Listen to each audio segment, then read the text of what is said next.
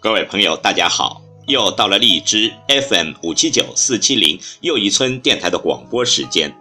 今晚要为您继续诵读的是网络文摘，讲究生活情趣有多重要的后半部分。生活中，许多人在谈到某个最喜欢的人的时候，说的评价无外乎是。这是一个很有趣、很精彩的人。一个人的能力、财富、外貌都只是他自己的，但是他的趣味却能分享给别人，带来新的视角、新的灵感。人与人之间的交往美妙之处就在于这一点火花的碰撞。请听网络文摘，讲究生活情趣有多重要的后半部分。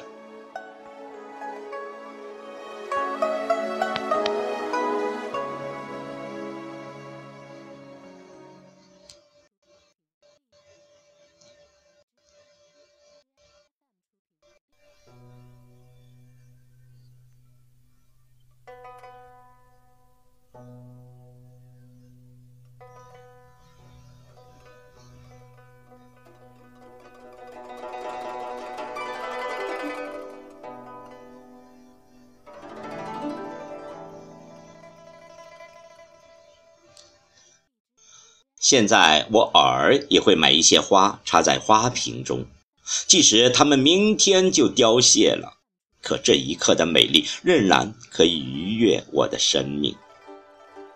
我还会把礼物藏在家里，给老公和儿子一点惊喜。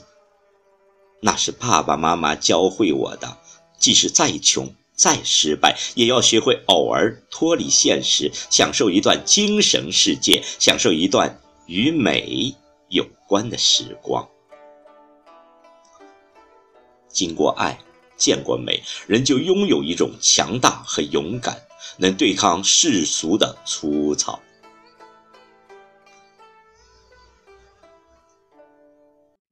张以和在《往事并不如烟》这本书中写到了康有为的女儿康同弼母女的生活。即使在文革那样艰难的日子中，他们还是要按照原来的礼节，为张家送来一小盆长满花蕾的水仙。每根花茎的部位套上五分宽的红纸圈，如果有四个花件，那就并列着有四个红色的纸圈。水仙。自有春意，而这寸寸的红色，则带来了喜庆的氛围。他们家买豆腐乳要去特定的商店，用六个很漂亮的外国巧克力铁盒装着。康同弼的女儿罗一凤还给庄一和演示捧着盒子也要挺拔走。他捧起装着铁盒的布袋，昂首挺胸地沿着餐桌走了一圈，那神态、那姿势、那表情，活像是手托银盘穿梭于巴黎酒店菜馆的女士，神采飞扬。张一和按照罗一凤所说的，心里想着快乐的事。一路上精神抖擞地买回了豆腐乳，他突然明白了一件事：原来贵族的气质就是，不管人生有多少磨难，而始终保持着生活的情趣，尽其可能地保留审美的人生态度和精致的生活艺术。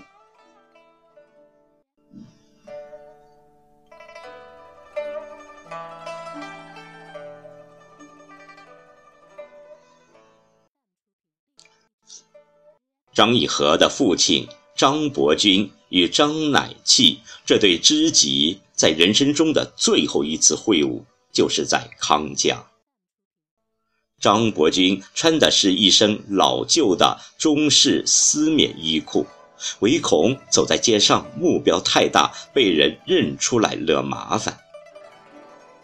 而张乃器穿的只是洁白的西式衬衫、灰色毛衣和西装裤，外罩的藏青的呢子大衣。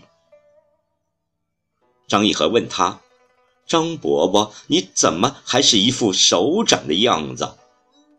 张乃器举着烟斗对张义和说：“这不是首长的样子，这是人的样子。”即使在政治的阴霾中，末日的钟声已经敲响，他依然要活成人的样子。而人是什么样子？就是高贵的、坦荡的、真诚的、美丽的。美食与美衣全都能拯救人于沮丧之中。一个人专注于审美的过程，就是愉悦自己、滋养身心的过程。这个过程妙不可言。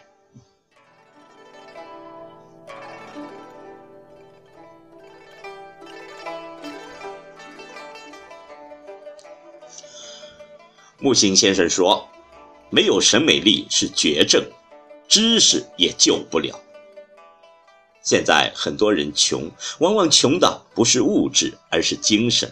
没有精气神，没有恰当的审美，生活剥露出最务实、最粗俗的一面。越来越追求实用化的背后，就是越来越平庸，越来越枯萎。想要活出人的样子，就要捡起曾经被遗落的审美。别管有钱没钱，都要偶尔穿得漂漂亮亮的去公园听一场音乐会，享受一次在饭店吃饭的过程。优雅是一种姿态和专注，是以精神的丰盛来对抗现实的束缚。